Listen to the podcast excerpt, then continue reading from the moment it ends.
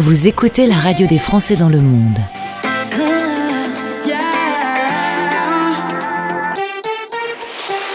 Le podcast. Nous partons à Yaoundé, nous sommes au Cameroun, à 450 mètres d'altitude. Une ville où il fait de plus en plus chaud, notamment à cause de la déforestation, m'a dit Calliope, on va en reparler. Bonjour Calliope, bienvenue.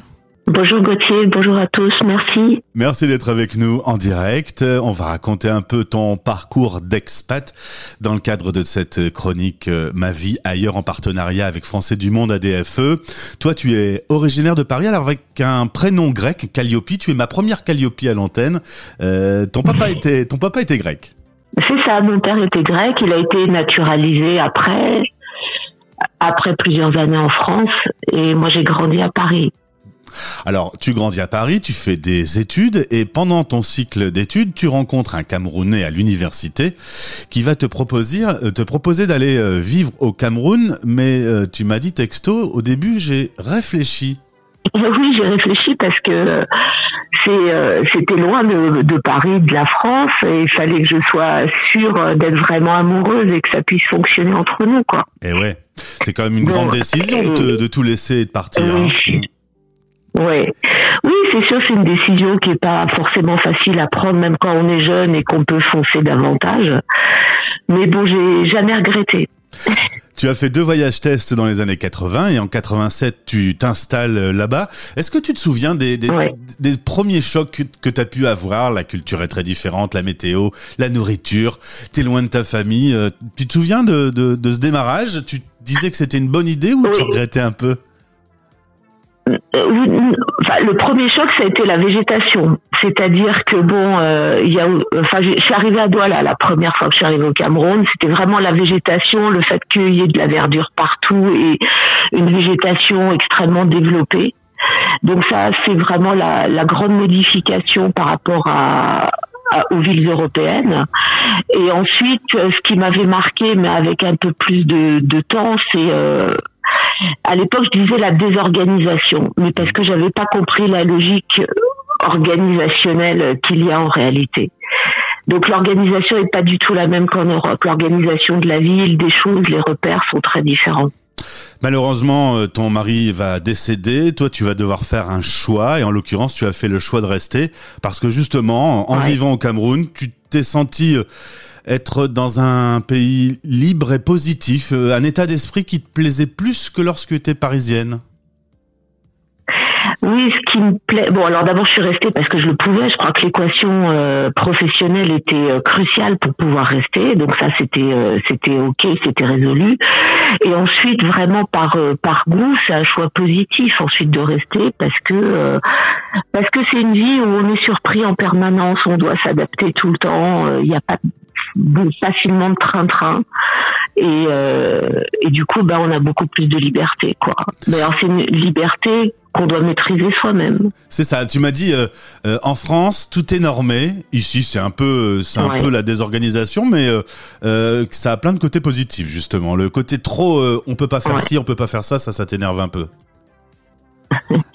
oui, c'est-à-dire que bon, la France c'est un vieux pays où tout est très organisé, très normé, où on, fait attention à, tous et à toutes, et du coup, bah, ça réduit un petit peu dans le fonctionnement quotidien les, libertés euh, individuelles, mais on les intègre, c'est intégré, donc ça pèse pas forcément sur les gens, mais quand on a connu autre chose, ça devient plus compliqué, quoi.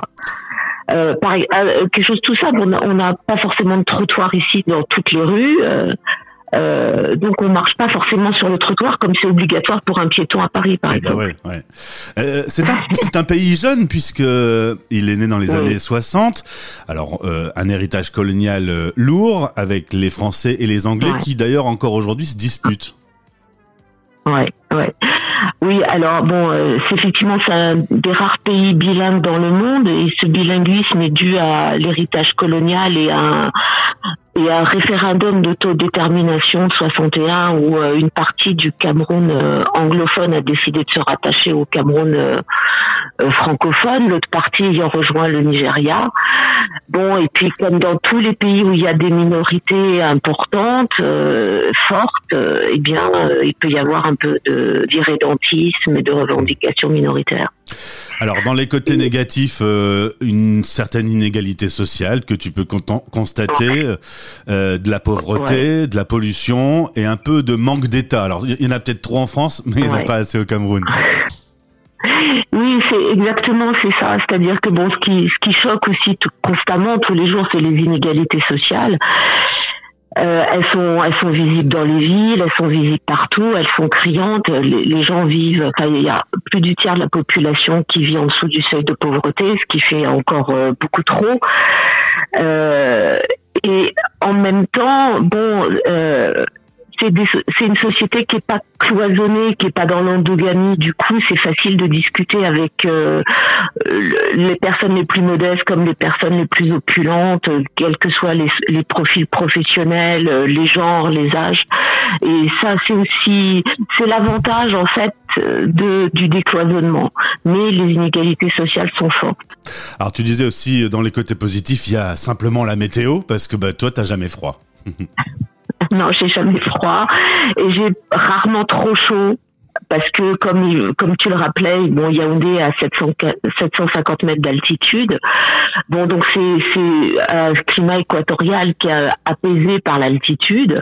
Bon même si on, on ressent davantage la chaleur en raison de la déforestation. Euh, quand on voit des images satellites de la région de Yaoundé, on voit qu'on a maintenant une tâche déforestée qui fait euh, facilement 60 kilomètres euh, sur 60 km, alors qu'il y a 20 ans, on était à 15-20 km de déforestation. On en parle. ça complètement. Ouais, on en parle beaucoup en France aujourd'hui de l'écologie, comment faire pour changer les choses. Est-ce que c'est un vrai sujet aussi euh, au Cameroun aujourd'hui, ou est-ce que la prise de conscience n'est pas encore euh, est pas encore en route? Au niveau du Camerounais moyen, je pense que la prise de conscience n'est pas encore en route parce qu'il y a des euh, impératifs euh, vitaux immédiats qui empêchent de l'intégrer dans le quotidien. Maintenant, on s'aperçoit que euh, de fait, euh, l'augmentation de la chaleur, euh, les, les, gens du coup bah, essayent de trouver des solutions sans forcément avoir conscience de, de tout le processus du réchauffement climatique, du dérèglement. Ouais, c'est pas facile de que ça soit une, une priorité parce qu'il y en a d'autres juste pouvoir vivre et manger au quotidien quoi. Exactement, exactement. Et dans les politiques publiques, ça se ressent pas vraiment non plus. D'accord. Tu es trésorière adjointe au sein de la section euh, Français du monde au Cameroun. Tu y es depuis longtemps, tu m'as dit. Il euh, y a beaucoup de Français qui sont installés euh, là-bas. Est-ce que au sein de l'association, tu as pu voir passer beaucoup de, de familles et est-ce que tu as pu aider beaucoup de, de Français expatriés là-bas? Oui, alors euh, la communauté française dans la circonscription de est quand même assez importante. On est à 3000 personnes environ, quoi.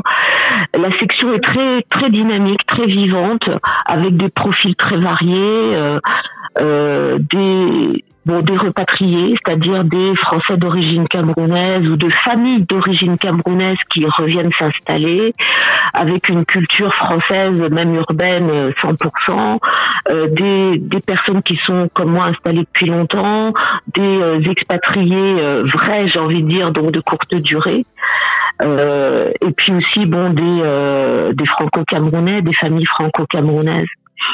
Donc on, a vraiment tous les profils et la section est très dynamique. On fait des activités euh, multiples de convivialité culturelle, de débats politiques, de découverte de lieux euh, un peu insolites ou euh, appréciables. Comme euh, bon le, le, président actuel Stéphane Furet nous, nous a fait découvrir un endroit où on peut faire de la pêche à 20 km de Yaoundé. On a passé un dimanche champêtre et enchanteur par exemple.